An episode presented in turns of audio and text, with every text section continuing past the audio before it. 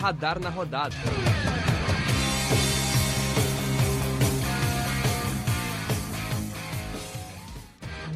Bom dia, boa tarde, boa noite. Eu sou o Lucas Senna e estarei apresentando mais um Radar na Rodada, dessa vez a edição de número 30.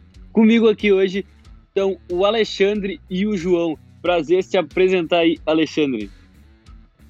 Salve rapaziada, salve João, salve Lucas, sempre um prazer estar aqui no Radar na Rodada mais uma semana para comentar tudo que vai acontecer durante essa semana de futebol aí pra rapaziada. Também o João aqui. E aí, João, como é que você tá? Fala Lucas, fala Alexandre, fala os ouvintes do Radar. É uma honra estar de volta aqui nessa, nesse bela, nossa bela terça-feira. Bom, começando o nosso Radar na Rodada de edição de número 30, pelo lado vermelho do estado do Rio Grande do Sul e da nossa capital Porto Alegre, o Internacional foi a Belo Horizonte visitar o Atlético Mineiro nesse final de semana e perdeu a sua sequência de resultados positivos, Alexandre. Um resultado que até poderia ser provável por ser o líder isolado do Campeonato Brasileiro, mas eram pontos importantes para o Internacional, né? Isso mesmo, Lucas. É, começar falando um pouquinho do jogo, acho que o Internacional jogou muito no primeiro tempo, controlou as ações da partida, até no começo do segundo tempo teve boas oportunidades, aquela do Tyson, que poderia ter passado tanto para o Yuri Alberto quanto para o Edenilson e preferiu chutar, chutou fraco e acabou não saindo o gol do Inter. Mas eu acho que a atuação no geral do Inter foi boa, a gente tem que tirar boas coisas é, da atuação do Colorado. Agora, é, um ponto que eu queria puxar aqui foi, e muito criticado pela torcida, é, foi a falta de mudanças do técnico Aguirre, onde o time estava perceptivelmente é, cansado, o Atlético estava trocando todos os jogadores, colocando sangue novo, colocando jogadores que são bons num contra um, como foi o caso do Keno, que acabou fazendo gol.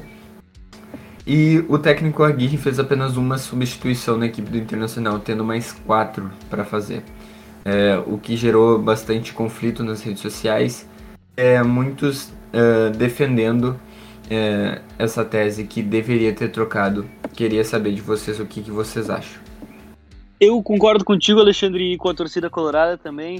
Uh, apenas uma alteração num jogador que já estava amarelado e aos 37 minutos do segundo tempo, tarde demais para a equipe que precisava tentar reagir na partida. E com a entrada do Guerreiro, não foi algo que pudesse surpreender o Atlético, mais um centroavante numa partida que precisava reagir. Eu acredito que o João Vitor também concorda com a gente. Concordo, claro. É um... Francamente é um absurdo o Aguirre não, não usar substituições, ainda mais com cinco disponíveis, né? O Inter claramente já tinha perdido gás né, naquele momento da partida, os jogadores já estavam cansados, tinha que ter trocado no mínimo mais uns dois jogadores. Porém, como o Alexandre falou, o Inter jogou bem, porém né, acabou sendo derrotado. E o Atlético, mesmo após derrotado né, Palmeiras, na Libertadores segue forte como isolado no, na liderança, né? Bem forte pro título aí, primeira, primeira vez em 50 anos que pode conquistar o brasileiro.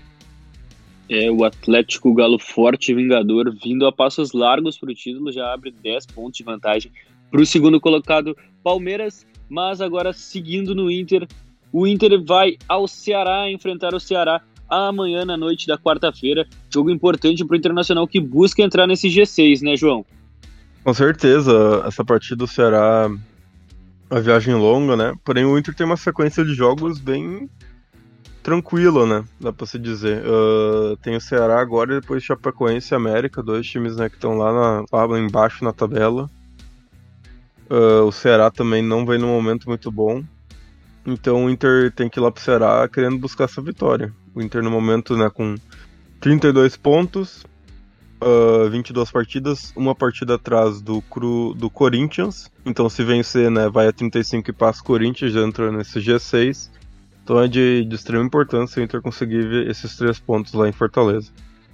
Alexandre, uh, falando da sequência, da próxima sequência do Inter aí, a gente pode tentar acreditar nesses nove pontos aí, né? Como o João destacou, são times que estão abaixo do Internacional da tabela e até sonhando em algo a mais, até mesmo no G4 de uma vaga direta na Libertadores, né? Com certeza, eu acho que o Inter tem total capacidade de chegar no G4. Vem numa crescente muito boa. O trabalho do Aguirre tem sido bom. É, eu acho que o jogo contra o Atlético Mineiro foi um jogo à parte.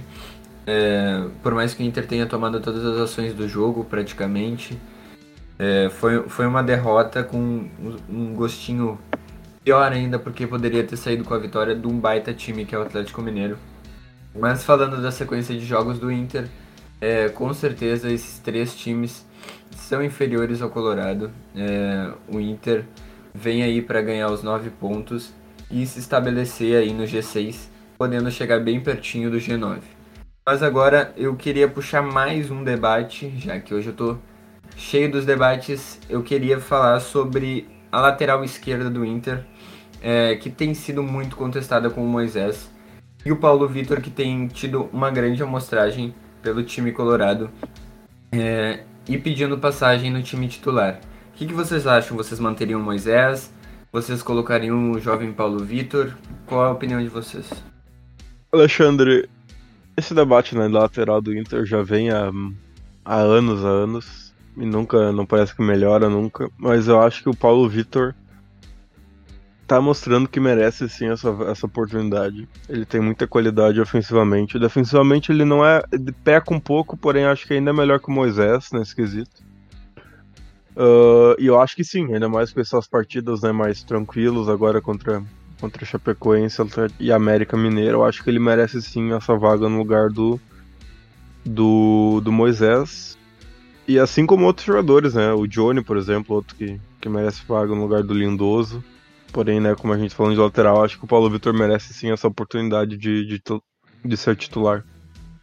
Eu concordo que também merece ser aproveitado o Paulo Vitor. Além de tudo, é um jovem, né? Apesar de talvez não, não ser de qualidade estupenda, ele pode evoluir ainda, ele tem esse potencial de evolução diferente do Moisés, que a gente sabe que vai ser mais do mesmo. Então, acredito que o Paulo Vitor tem um potencial de evolução grande e pode trazer frutos para o Inter até mesmo no futuro. Mas agora, mudando para o lado azul do estado do Rio Grande do Sul, o lado azul de Porto Alegre, que se no Internacional estamos vivendo uma boa fase, do outro lado não podemos dizer o mesmo. O Grêmio teve uma ótima oportunidade para sair da zona de rebaixamento e não conseguiu vencer o Sport Recife dentro da arena do Grêmio, foi derrotado pelo placar de 2 a 1. Alexandre, essa seria a melhor oportunidade para o Grêmio ter saído da zona de rebaixamento? Com certeza a situação está ficando cada vez mais complicada para o Grêmio. A gente está perdendo jogos fáceis dentro de casa contra o time que era pior, que é o pior ataque do Campeonato Brasileiro. Fazia vários jogos que não fazia gols e fez dois em sequência no Grêmio. É, a situação do Grêmio está bem complicada. A gente percebe vendo o jogo é, um time completamente perdido, sem transição certa tanto na defesa quanto no ataque é, sem uma posse de bola, com ações é, completamente individuais, não tentando o coletivo para buscar o gol. Muitas bolas na área foi algo que eu percebi bastante no jogo contra o esporte. Muitas bolas cruzadas tanto pelo Wanderson, é, tanto pela lateral esquerda ali, é, e um golaço do Douglas Costa com todo o mérito dele, mas que acabou não salvando o Grêmio é, dessa derrota fatídica da volta do público dentro de casa. É, o esporte que não marcava um gol desde o início de agosto, marcou dois no Grêmio, passou todo o agosto sem marcar um gol, todo setembro, em setembro não teve nenhum gol mesmo, o último gol do esporte havia sido dia 5 de agosto, mas contra o Grêmio marcou dois, a defesa do Grêmio falhou e mais uma vez uma oportunidade perdida de sair da zona de rebaixamento. Com a volta do público, os jogadores foram muito vaiados e uh, criticados pelo torcedor. João, você acha que, em função da volta do público, a situação pode complicar mais ainda pro lado da Arena do Grêmio? É, com certeza, a gente já, já deu pra ver né, na partida contra o esporte, né, as vaias, e isso é algo que os jogadores até podem ter ficado um pouco desacostumados, né? Essa reação da torcida durante as partidas foi aí um ano e meio sem, sem público, pode ser que. Pode ser não, com certeza pesa muito no mental dos jogadores, né? Isso é, é um fato mesmo. O jogo com um público é outro. Ainda mais uma partida em casa, né? É, e de fato pareceu ter pesado, principalmente como o Alexandre destacou, na busca por cruzamentos, o, o Grêmio não conseguia criar nada e apenas tentar levantar a bola para a área no vamos ver. Falando agora do meio da semana, o Grêmio tem outra oportunidade para tentar sair da zona de rebaixamento. Enfrenta o Cuiabá na Arena do Grêmio. Jogo importantíssimo se quiser sonhar em se manter na Série A, né, Alexandre? Com certeza. Após a derrota contra o Sport, o Grêmio tem que focar completamente no jogo contra o Cuiabá. E agora, se não ganhar do Cuiabá, eu acho que a situação fica bem complicada. Vai acabar gerando uma crise dentro do Grêmio. E aí a gente sabe que times grandes com crises não dá certo, acaba rebaixando. Então, se não ganhar contra o Cuiabá, se até tiver um empate contra a equipe fraca do Cuiabá, é, eu acredito que o rebaixamento está batendo na porta e se não melhorar a situação vai acabar rebaixando. E aí, João, você acha que se não vier a vitória, a crise vem? Tem chance do Filipão até sair do comando técnico do Grêmio, que já foi criticado pela torcida? É, a situação do Grêmio é complicada, porém, né, demitiu o Felipão agora quem que traz nesse momento? Que, treinador no Brasil teria capacidade de tirar o Grêmio dessa fase, né? Porque nesse momento o Grêmio não precisa de um treinador que realmente consiga tirar o time do rebaixamento, não um treinador que faça o Grêmio jogar um futebol ofensivo e, e vistoso, né? O Grêmio precisa vencer, vencer, vencer e sair do rebaixamento. Caso, até abrindo uma discussão aqui, caso o Felipão realmente saia, quem que vocês acham que devia vir substituir ele? João, vou, vou te dar um nome. Um nome. Roger Machado vai resolver todas as situações do Grêmio e é gremista ainda. Então. Eu achei que tu ia falar Celso Rotti. Eu acho que o Roger é o cara ideal, por mais que o Celso Rotti sempre venha. o Celso Rotti sempre venha nas crises. O Celso Rotti salvaria qualquer situação. Brincadeiras à parte, uh, eu acho que a queda do Filipão no momento não é o ideal, mas caso, acredito que sim, o Roger Machado talvez fosse a melhor alternativa.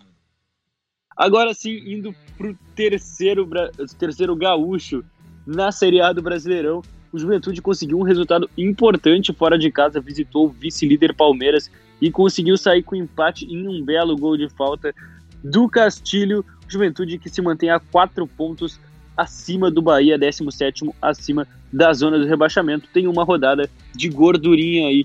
Resultado importantíssimo para o Ju, Alexandre.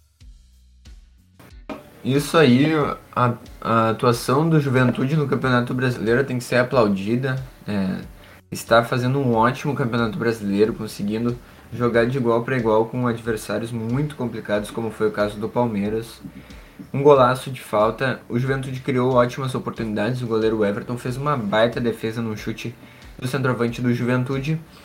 Porém, acabou cedendo um empate depois no final. É, acabou se fechando demais para mim. Eu acho que eles estavam marcando é, com uma marcação muito baixa num time que é muito qualificado como o do Palmeiras. Então, se tivesse mantido uma marcação mais é, meia, é, meia pressão, alguma coisa assim, poderia ter saído com a vitória lá de São Paulo. Um pontinho muito importante para fazer os cálculos até o final do campeonato, né, João? É, com certeza, esse empate muito importante. O Juventude consegue dois resultados excelentes em sequência, né? Empatou com o Palmeiras agora fora. Eu já tinha vencido, vencido, né? Goleado. Goleado não. Mas vencido muito bem, né? O Santos por 3 a 0 O Santos é outro, né? O Santos a gente fica falando do Grêmio de rebaixamento, porém acho que o Grêmio ainda tem chance de se salvar, porém o Santos. O Santos acho que vai de passos largos pro rebaixamento, né? Mas falando sobre Juventude e duas, e duas partidas muito importantes agora em sequência, né? Uh, joga contra o Sport e contra o América seguido. O Sport fora, América em casa, e é dois times né, diretamente ligados à luta contra o rebaixamento junto com a Juventude. Se vence esses dois jogos, já, já dá uma aliviada muito grande, né? Nessa luta contra o rebaixamento. E é exatamente do que nós vamos tratar agora. O Juventude enfrenta o esporte no meio dessa semana e o América Mineiro no final, como destacou o João. O esporte que vem de uma péssima fase, né? Venceu o Grêmio, que também está numa péssima fase, na ulti, no último domingo. Porém, vinha de uma sequência de resultados desastrosos. O esporte que tem apenas 20 pontos na competição. O Ju tem que vencer esse jogo, né, né Alexandre? Para tentar abrir mais uma gordurinha aí e tentar chegar na fatídica conta dos 45. Tem que vencer os dois jogos. Juventude é mais time que esporte, que América Mineiro. E tem que ser uma guerra, tem que ser uma guerra porque são dois times que estão brigando contra o rebaixamento, tanto o esporte quanto a América. E o Juventude também não quer ser rebaixado e eu acho que não vai ser então, e por ter mais qualidades que esses dois times. Então tem que ganhar os dois jogos para se manter tranquilo e um pouco afastado da zona. Agora, se tratando de quem de fato, muito provavelmente, vai ser rebaixado na Série B, o Brasil de Pelotas perdeu mais uma, dessa vez para o Cruzeiro, e está afundado na zona de rebaixamento. Lembrando que só tem mais 10 jogos na Série B e o Brasil de Pelotas está com uma diferença de 16 pontos para o primeiro time fora da zona de rebaixamento. Não tem muito mais o que fazer, né, João? É, realmente a Brasil de Pelotas carimbou nesse rebaixamento. Perder para o Cruzeiro é inaceitável, né? Não tem condições nenhuma perder para um time igual o Cruzeiro. Brincadeira das partes, mas realmente é, é, é complicado, né? Cinco derrotas seguidas, 16 pontos para sair. O Brasil de Pelotas vai se juntar ao São José no que vem na Série B, na Série C, né? Talvez o Ipiranga também. Porém, o Brasil de Pelotas não tem mais como se salvar. Realmente a situação é horri horripilante. Não dá mais, né, Alexandre? Agora é pensar na Série C e no planejamento para subir de novo ano que vem. Com certeza, já tinha falado na última semana aqui no nosso episódio do Radar. É, eu acho que o planejamento agora é para a Série C, né, pensar, se reestruturar. E caso uh, tiver uma reestruturação que seja pro bem do Brasil de Pelotas, para se manter aí pelo menos na Série C, na Série B e não cair como a gente vê várias outras equipes do futebol brasileiro. Agora, falando do degrau que provavelmente frequentará o Brasil de Pelotas na temporada que vem, o Ipiranga infelizmente perdeu o primeiro, a primeira partida da fase de grupos que decide os classificados para a série, a série B do ano que vem. O grupo do Ipiranga contém Manaus, Tombense, Ipiranga e Grêmio Novo Horizontino. O Ipiranga visit, uh, recebeu a Tombense em Erechim e saiu derrotado por 1 a 0. A primeira rodada já foi, o Ipiranga infelizmente perdeu o seu primeiro jogo. Tem que reagir e tentar buscar essa vaguinha que tá, tá difícil, difícil nos últimos anos, né, João? Com certeza, né? Agora com essa mudança do, do formato da Série C, já dá uma dificultada até para conseguir esse acesso, porém tem mais cinco partidas e tem que ir com tudo, né? O Novo Horizontino, que era o, o bicho papão, né? Que era o primeiro colocado do grupo na, na temporada normal, que teve uma campanha excelente, né? Venceu as últimas cinco partidas antes de acabar essa primeira fase, né? Teve a melhor defesa do campeonato até agora. E aí vai lá e perde de 5 a 0 pro Manaus, né? Que foi o quarto colocado no, no, no grupo A. E só passou né, por critério de desempates. Então, essa série C é totalmente imprevisível. Se tu fosse tentar adivinhar esse resultado, nunca seria 5 a 0 pro Manaus. Nunca, né? Até eu falei, né? O Manaus só passou por essa fase porque tinha uma vitória mais que o Volta Redonda. O Manaus terminou com um saldo negativo na primeira fase. Então, vencer o Novo Horizontino, que teve a melhor campanha, realmente mostra o quão, quão imprevisível é essa terceira divisão do Brasil. De fato, imprevisível demais o 5 a 0 do Manaus sobre o Novo Horizontino. E só prova o quanto o Ipiranga pode buscar essa vaga, né, Alexandre? Claro que pode buscar a vaga. Eu acho que o time do Ipiranga é muito bom time, tem condições total para subir para a Série B. Agora, na partida contra a Tombense, é, acabou saindo, uh, perdendo né, de 1 a 0 no gol que foi aos 72 minutos. Né? E logo 10 minutos depois, o Tombense teve um jogador expulso ainda, é, o que poderia dar uma chance para a equipe aqui do Rio Grande do Sul, mas não teve essa oportunidade e acabou perdendo. É, só para passar a próxima partida do Ipiranga, vai ser sábado, agora, dia 9, às 7 horas, contra o Novo Horizontino, fora de casa. E logo depois, contra a equipe do Manaus, até que vocês estavam comentando agora. Agora sim, descendo para o último degrau das divisões nacionais do futebol brasileiro, temos felicidade em solo gaúcho e também tristeza. O esportivo foi até São Paulo visitar a Ferroviária e empatou em 1 a 1 Infelizmente saiu derrotado no placar agregado por 3 a 2 e não vai conseguir o acesso para a tão sonhada Série C. Quanto à alegria, a gente tem o Caxias que venceu novamente o União Rondonópolis pelo placar de 2 a 0 e se classificou para as quartas de final da Série D. Enfrenta o ABC e está a dois jogos do acesso o sonho do Caxias de voltar à Série C está quase se realizando, Alexandre. Está quase se realizando e vai enfrentar uma equipe muito boa, que é a equipe do ABC, mas a equipe do Caxias tem grandes condições de passar de fase e conseguir o acesso para a Série C no ano que vem. Já o esportivo, a gente não esperava tanto da equipe do esportivo, acabou fazendo uma frente contra a equipe da Ferroviária, é, e, mas acabou, como tu disse, perdendo no agregado por 3 a 2. Eu acho que o Caxias tem total condição de passar do ABC, mas vai ser um jogo bem difícil que tem que ter total atenção para poder subir para a Série C. João, em função da viagem longa, isso pode complicar um pouquinho para o Caxias e também, claro, complicar um pouco para o ABC por ser uma viagem do Rio Grande do Sul para o Rio Grande do Norte, longas distâncias. Bom, esse realmente é um fator, né? Porém, o Caxias já jogou contra o União Rondonópolis, que Rondônia também é longezinho, né? Ainda mais dessa mesma, mesma duração de voo.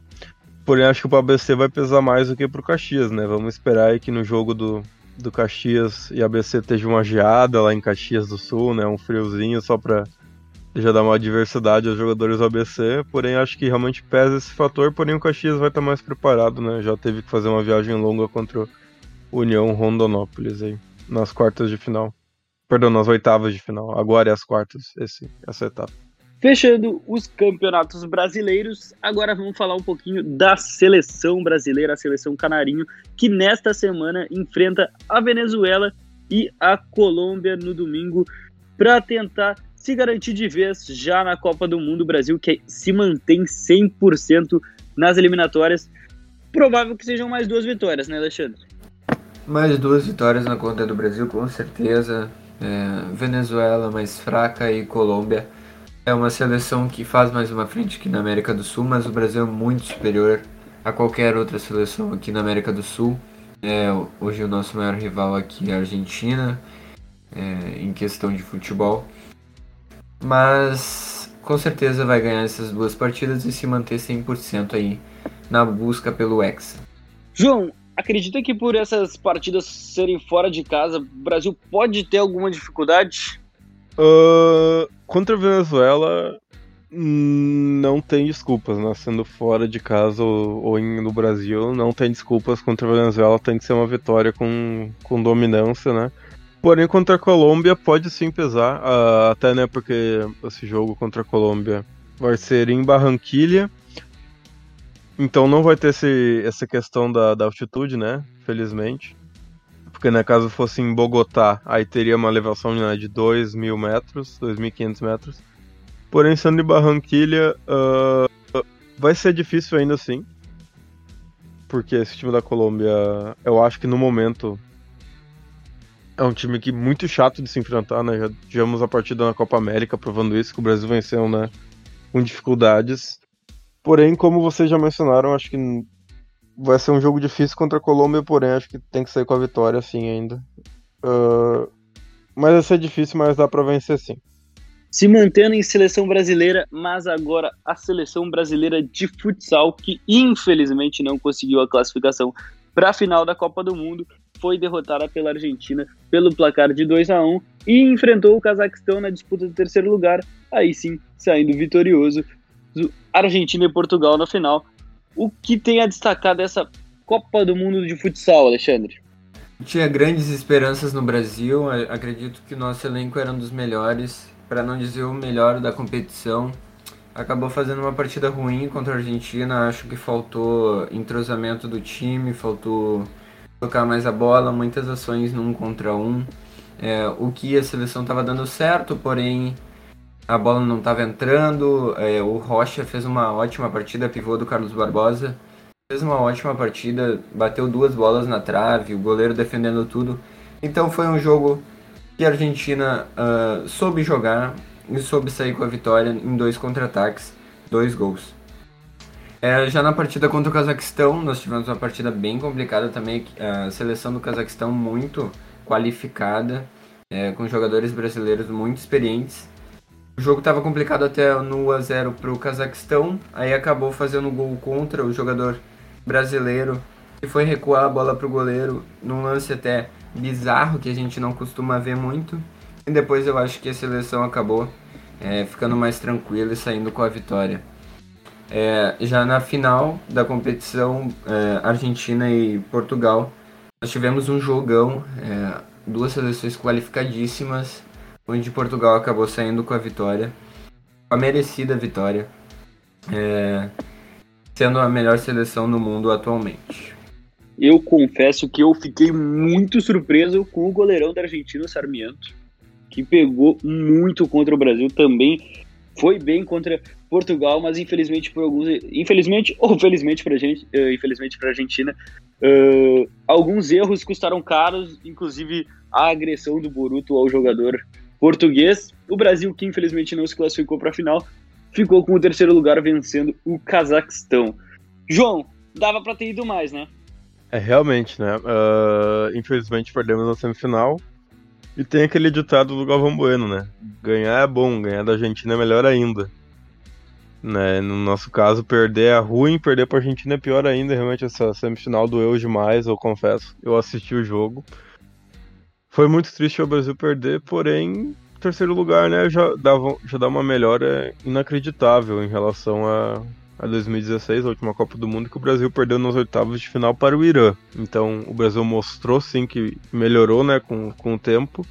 Foi a primeira Copa do Mundo sem o Falcão, o Brasil conseguiu né, quase chegar a uma final, então acho que o futuro é sim bom para o Brasil no futsal. Com certeza, com certeza. E agora chegando no nosso último tópico desse radar na rodada, vamos de divisão de acesso, o Inter SM que venceu o Guarani de Bagé, o primeiro e único time da chave até agora de, a conseguir vencer o líder Guarani de Bagé, o Guarani de Bagé, o último invicto, caiu e caiu para o Inter SM, jogo de extrema importância que coloca o Inter SM nos quatro classificados para a próxima fase, Alexandre. De extrema importância a vitória do Inter SM, é, principalmente contra um adversário muito difícil que é o Guarani de Bagé. É, vai dar muito gás para essa reta final para o Inter de Santa Maria e chegar na, na fase de mata-mata e poder classificar para o gauchão é, da Série A. João, três pontos de extrema importância, agora só dois joguinhos restando e o Inter SM nessa briga com São Paulo de Rio Grande por essa quarta vaga para classificar para as quartas de final, hein? Realmente, né? Uh, muito importante que o Brasil consiga se classificar. Perdão, que o, que o Inter de Santa Maria consiga se classificar Uh, e já puxando nesse gancho sobre o São Paulo de Rio Grande, né, tivemos todo o incidente que aconteceu ontem à noite, né, com o árbitro e o, e o jogador, o jogador não, né, o, o criminoso William Ribeiro aí do, do São Paulo de Rio Grande, né. É, inclusive uma atitude deplorável uh, que a gente repudia com todas as forças, né? A gente deseja uma ótima recuperação para o árbitro que não tem explicação, é algo inadmissível, um crime. Uh, eu queria que vocês comentassem um pouquinho sobre o ocorrido, para que até a gente possa mostrar o quão, o quão inexplicável, inacreditável, inadmissível que é uma atitude dessas no futebol, que é alegria, é arte, é um, é um lugar onde as pessoas utilizam para se divertir, é um espetáculo e de forma inadmissível uh, um criminoso fazer assim, com algo assim com o juiz que está ali para fazer parte do espetáculo. É, eu fico sem palavras até para um absurdo desse. É, no futebol acaba que o jogador acaba se exaltando um pouco no, no campo, a torcida inflama, porém é, todos ali são profissionais e todos têm que ter a cabeça no lugar, né? É, imagina tu chegar pro teu chefe uma coisa que ele falar ruim para ti, tu vai lá e, e, bate nele, faz uma agressão contra ele. Então é inadmissível isso que aconteceu, principalmente pelo, pelo ato é, acabou chutando o juiz no chão, é, bem na região da lombar, onde, da lombar não, da cervical, onde poderia ter causado algo grave. A gente não sabe ainda a situação atual do juiz. Tomara que não tenha sido algo grave, que não tenha se perdurado para o resto da vida dele. E é inadmissível, esse jogador tem que ser banido do futebol para sempre. É, a equipe de São Paulo tem que tomar alguma, alguma medida cabível, porque isso aí não pode acontecer nunca mais no futebol. E é uma, é uma mancha agora para o futebol gaúcho e para o futebol brasileiro isso que aconteceu. Realmente, uh, já foi tomado as ações até, né? O São Paulo já rescindiu o contrato do, do jogador. Também não é a primeira incidência de. Já dá um. Esse jogador, né, William Ribeiro, já tem indícios, né, de ser descontrolado mentalmente. Acho que descontrolado mentalmente não é um termo muito bom, porém. Uh, ele é, tem problemas mentais realmente com relações à agressão, né? Ele já. No passado ele já, já atacou o pai de um jogador de um jogador oponente né, do outro time, né, enquanto ele ainda estava nas categorias de base do Inter. E também, né, esse, rato, esse ato que ele fez não é só apenas no futebol que se repudia, né? Na vida real, chutar alguma pessoa que está deitada no chão. Não tem ato mais covarde do que isso. Esse, esse indivíduo tem que ser. Nunca mais pode ser permitido de pisar no campo de futebol, tanto profissional quanto no amador, né? Nem em peladas dá pra deixar esse cara entrar mais pra jogar, porque não tem condições, cara. Um... Alguém fazer uma coisa dessas numa partida de futebol é simplesmente inacreditável. Enfim, após o ocorrido, uh, fica aqui a nossa nosso repúdio à atitude do William Ribeiro e também o nosso apoio e a gente fica aqui na torcida pela recuperação do árbitro gaúcho, formado inclusive aqui na UFSM. Continuando no tópico da divisão de acesso, o Inter SM que, que agora enfrenta o Avenida na próxima rodada, também jogo muito difícil, né, João? Uh, jogo que, caso o Inter SM consiga esses três pontos, aí sim garante de fato a classificação para a próxima fase, muito provavelmente, pois também o São Paulo de Rio Grande, time que compete diretamente com o Inter SM, tem jogos de alta dificuldade daqui para frente. É, realmente a partida contra o Avenida complicada.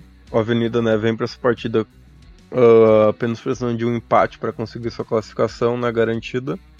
Uh, porém, o Inter sim tem chances, sem dúvidas. E eu acho que o Inter, o Inter Santo Maria é um time melhor, sim, e eu acho que vai conseguir essa classificação. Alexandre, pós-Avenida, ainda tem o São Gabriel, que pode chegar já rebaixado na última rodada para enfrentar o Inter SM. E aí, caso ainda esteja brigando por uma vaga com o São Paulo de Rio Grande, as coisas ficam mais tranquilas, né? bem mais tranquilas, mas agora é a hora do tudo ou nada, né? Eu acho que o Inter de Santa Maria tem que entrar em todos os jogos muito focado, é, tanto o próximo jogo quanto o de São Gabriel. É, tem que ser uma guerra, tem que tentar essa classificação a todo custo para poder chegar no mata-mata e aí é uma decisão completamente diferente. Todo o time, é, tudo que foi feito antes é, não é muito exposto na, no mata-mata, porque a gente sabe que é uma competição à parte, mas tem que estar tá todos os jogos bem focados. Mas vai ser bem mais tranquilo para o Inter de Santa Maria, é, o time de São Gabriel. Eu acredito que já vai estar rebaixado nessa, nessa parte do, do campeonato. Então o Inter de Santa Maria poderá entrar um pouco mais tranquilo, porém sempre focado na, na competição. É isso. Fica a nossa torcida também para o Inter SM que consiga a classificação para as quartas de final da divisão de acesso e possa sonhar com acesso ao gauchão do ano que vem. O Radar na rodada de edição número 30 vai ficando por aqui. Só vou pedir para os meus companheiros se despedirem. Foi uma honra ter aqui novamente, te ter aqui novamente, João. Muito obrigado, Lucas Sena. Muito obrigado, Alexandre Rocha, pela participação. Realmente deu para fazer uma discussão boa sobre o futebol e sobre o esporte. Muito obrigado a todos os ouvintes e um, uma boa semana a todos.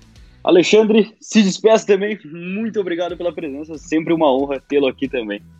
Obrigado a todos os ouvintes do Radar. É, obrigado, João. Obrigado, Lucas, por estarem aqui compartilhando suas opiniões sobre o futebol, aqui, esse esporte que a gente tanto ama.